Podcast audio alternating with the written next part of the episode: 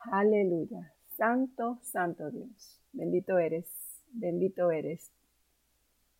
¿De quién temeremos?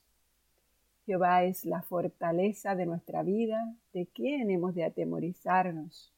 Jehová es nuestro pastor, y aunque andemos en valle de sombra de muerte, no temeremos mal alguno, porque Jehová está siempre con nosotros. No tenemos temor porque el perfecto amor de Dios ha echado fuera el temor. Y es Dios el que no nos ha dado un espíritu de temor, sino un espíritu de poder, de amor y dominio propio. Como yo habito al abrigo del Altísimo y moro bajo la sombra del Omnipotente.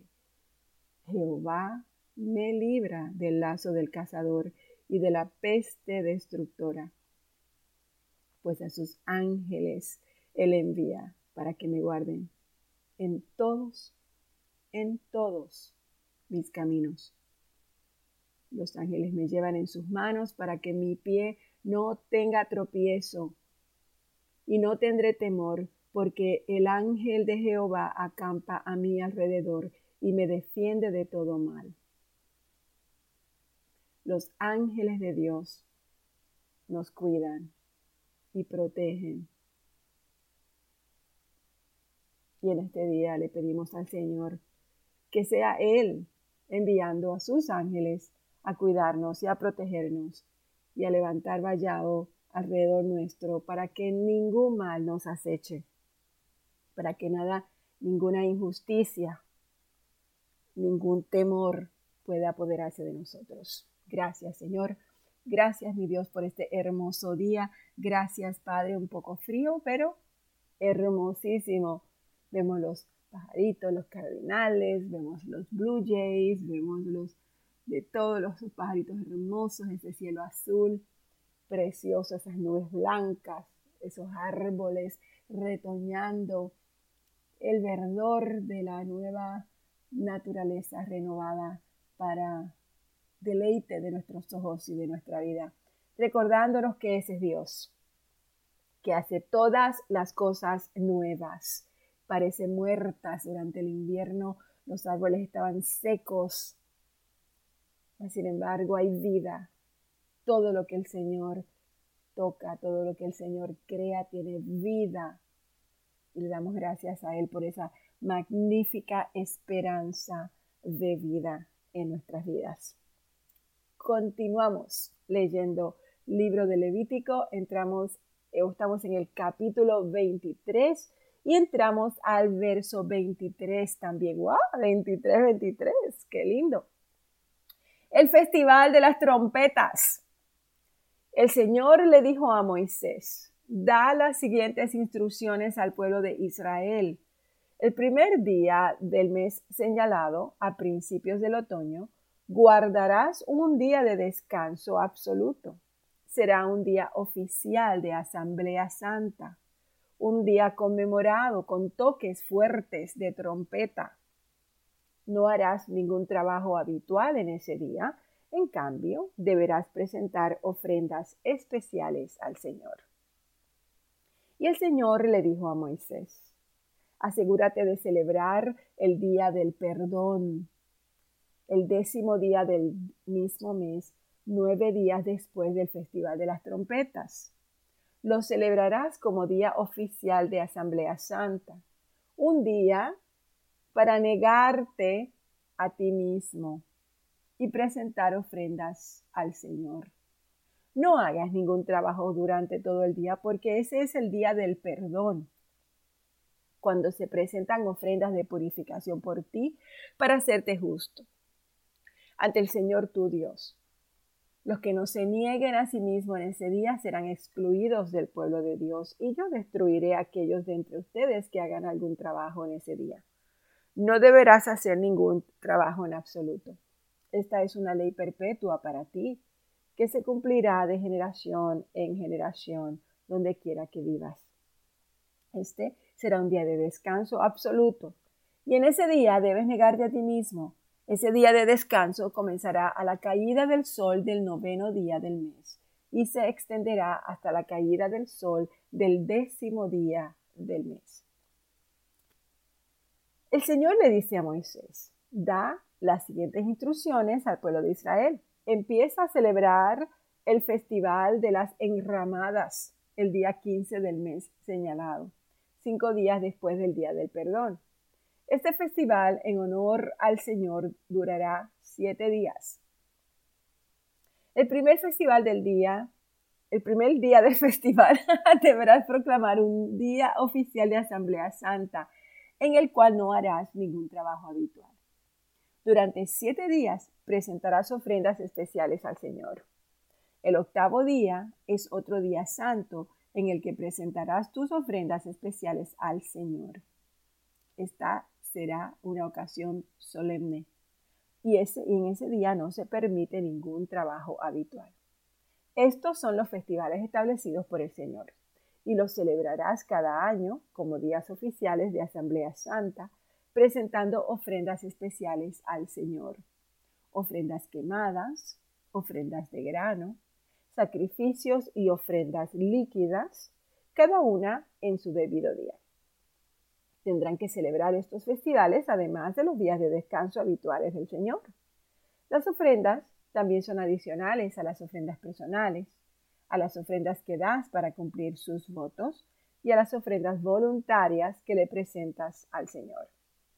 Recuerda, recuerda que este festival de siete días en honor al Señor, el Festival de las Enramadas, comienza el día 15 del mes establecido Después que hayas cosechado todo lo que produce la tierra, el primer y el octavo día del festival serán días para descansar completamente.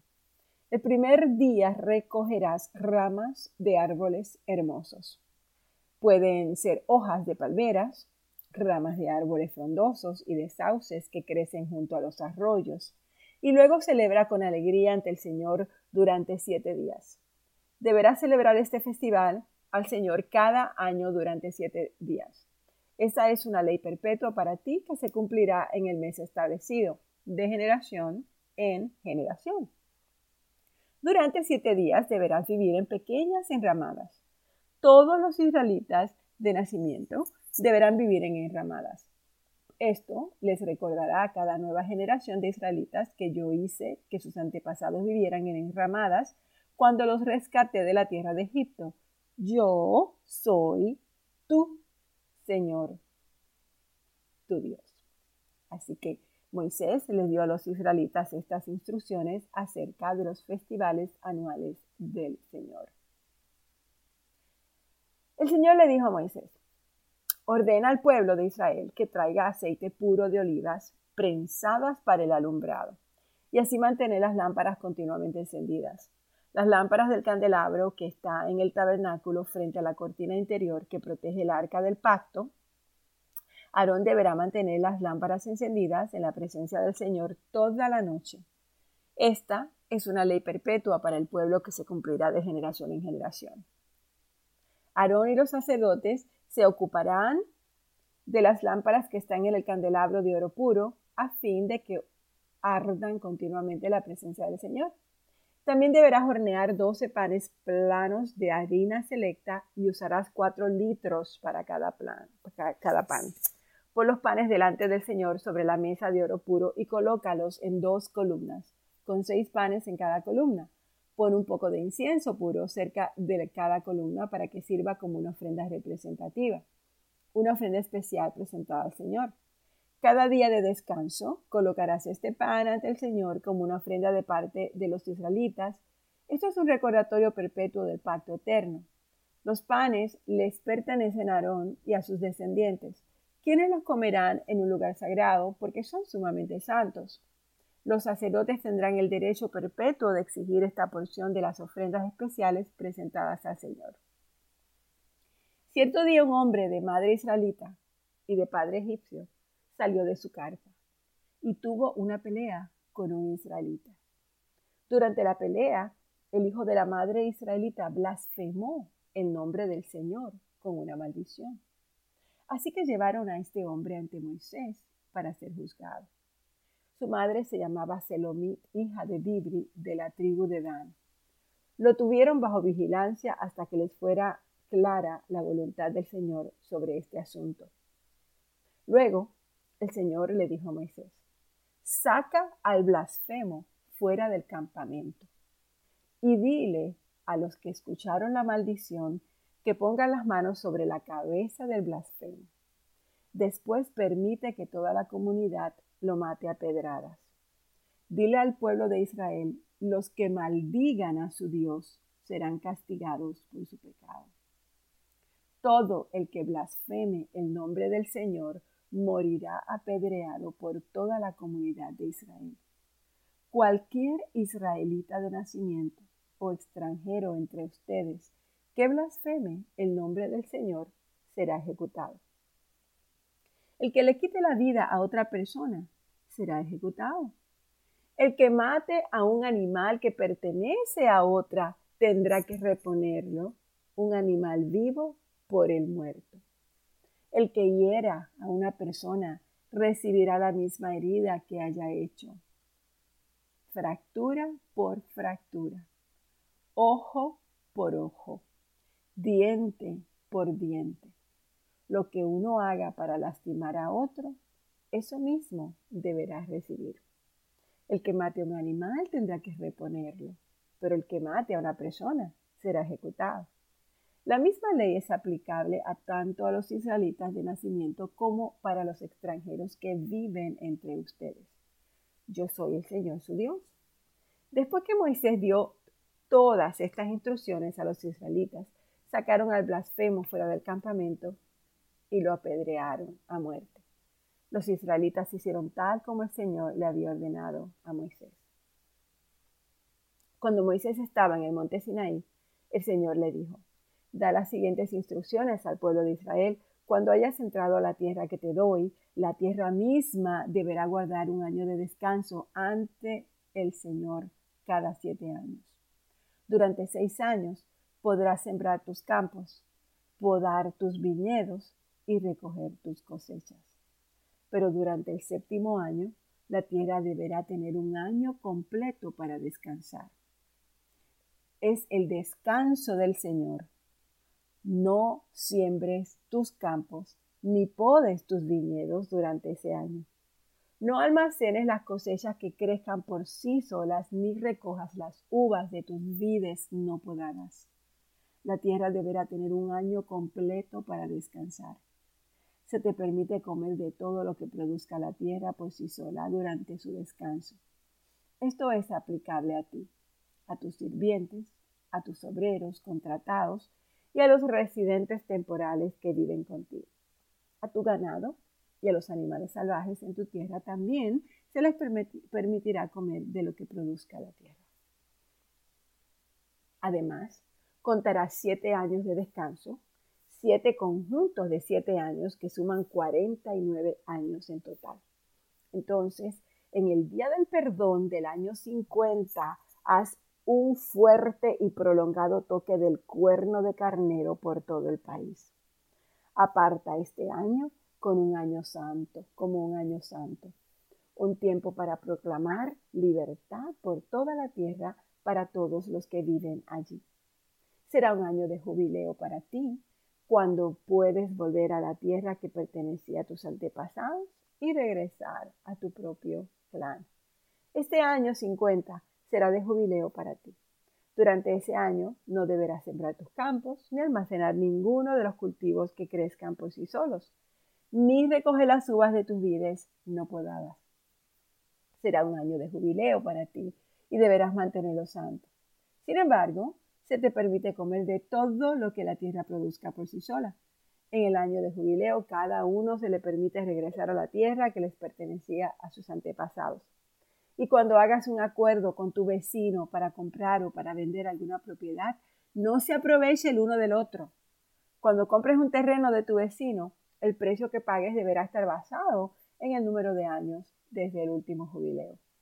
El vendedor debe fijar el precio considerando el número de años que faltan para el siguiente año de jubileo.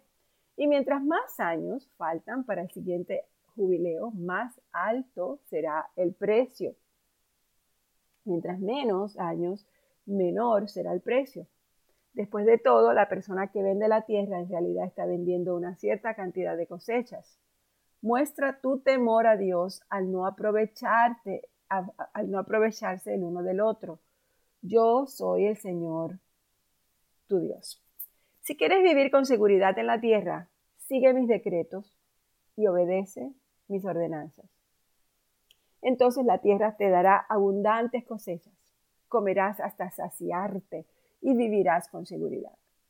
Pero puede que preguntes, ¿qué comeremos durante el año séptimo, ya que no se nos permite sembrar ni cosechar en ese año? Ten por seguro que yo te enviaré mi bendición en el sexto año, de modo que la tierra producirá una cosecha abundante, suficiente para tres años. Cuando siembres tus campos en el octavo año, todavía estarás comiendo con la, de la abundante cosecha del sexto año. De hecho, aún estarás comiendo de la abundante cosecha cuando recojas la nueva cosecha en el noveno año. ¡Wow! La tierra no debe venderse a perpetuidad porque la tierra es mía. Tú solamente eres un extranjero y un arrendatario que trabaja para mí.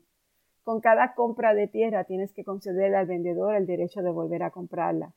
Si uno de tus hermanos israelitas se empobrece y se ve obligado a vender alguna propiedad familiar, un pariente cercano deberá comprarla para él. Si no hay pariente cercano para comprar la propiedad, pero la persona que la vendió consigue suficiente dinero para volver a comprarla, entonces la persona tendrá el derecho de recuperarla y recuperar del que la compró. Se descontará el precio de la tierra según el número de años que faltan para el siguiente año de jubileo y de esta forma el primer propietario podrá regresar a su tierra. Sin embargo, si al primer propietario no le alcanza para volver a comprar la propiedad, ésta quedará en poder del nuevo propietario hasta el siguiente año de jubileo. En el año de jubileo, la propiedad volverá a los primeros dueños, a fin de que ellos puedan regresar a la tierra de su familia. Si alguien vende una casa dentro de una ciudad amurallada, esta persona tiene el derecho de volver a comprarla durante el periodo de un año completo después de la venta.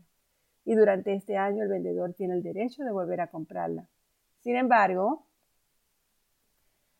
si no vuelve a comprarla en el plazo de un año, la venta de la casa dentro de la ciudad amurallada no podrá revertirse. Será la propiedad permanente del comprador. No se le regresará al primer propietario del año de jubileo, en el año de jubileo. Pero una casa en una aldea un asentamiento sin murallas será considerada como una propiedad en el campo y está permitido volver a comprar esa casa en cualquier momento y deberá regresarse a su primer propietario en el año de jubileo. Los levitas siempre tienen el derecho de volver a comprar una casa que vendan dentro de las ciudades que se le asignaron. Nos quedamos aquí en el versículo 32 del capítulo 25 del libro de Levítico. Padre, gracias nuevamente por esta palabra y por todos estos detalles que nos hacen ver tu justicia. Y no solamente eso, Señor, entender que tú eres el Rey de Reyes, el dueño de todo, que la tierra te pertenece, que la naturaleza te pertenece, que los animales te pertenecen, que nosotros te pertenecemos. Así que Padre, gracias. Hoy ponemos la palabra de Dios en primer lugar en nuestras vidas porque ella es la fuente de nuestra fe y la fuente de nuestra sabiduría. No nos conformamos a este mundo, sino que seremos transformados por medio de la renovación de nuestra mente y recibiremos la buena voluntad de Dios que es agradable y perfecta. Confiaremos en que tú proveerás aún en los tiempos en que parecemos o parece que no estamos trabajando o que no está sucediendo nada. Tú eres el que provee. Nosotros recogeremos la cosecha de lo que hemos sembrado. Por eso en los tiempos de alegría contigo, Padre, en los tiempos de reconciliación contigo, en los tiempos de encuentro contigo, mi Dios, permite que seamos hombres y mujeres sembradores, sembradores de amor, sembradores de justicia, sembradores de unidad, sembradores de edificación, sembradores de armonía en nuestros hogares, sembradores de perdón, sembradores de la justicia de Dios. Y sabremos que aún en los tiempos donde parezca todo árido para el mundo, nosotros recogeremos la provisión que tú tienes para nuestras vidas. Gracias nuevamente, Señor, y hoy declaramos un día de amor, de paz, de salud, de bendición y de benignidad para nuestras vidas. En nombre de Jesús. Amén.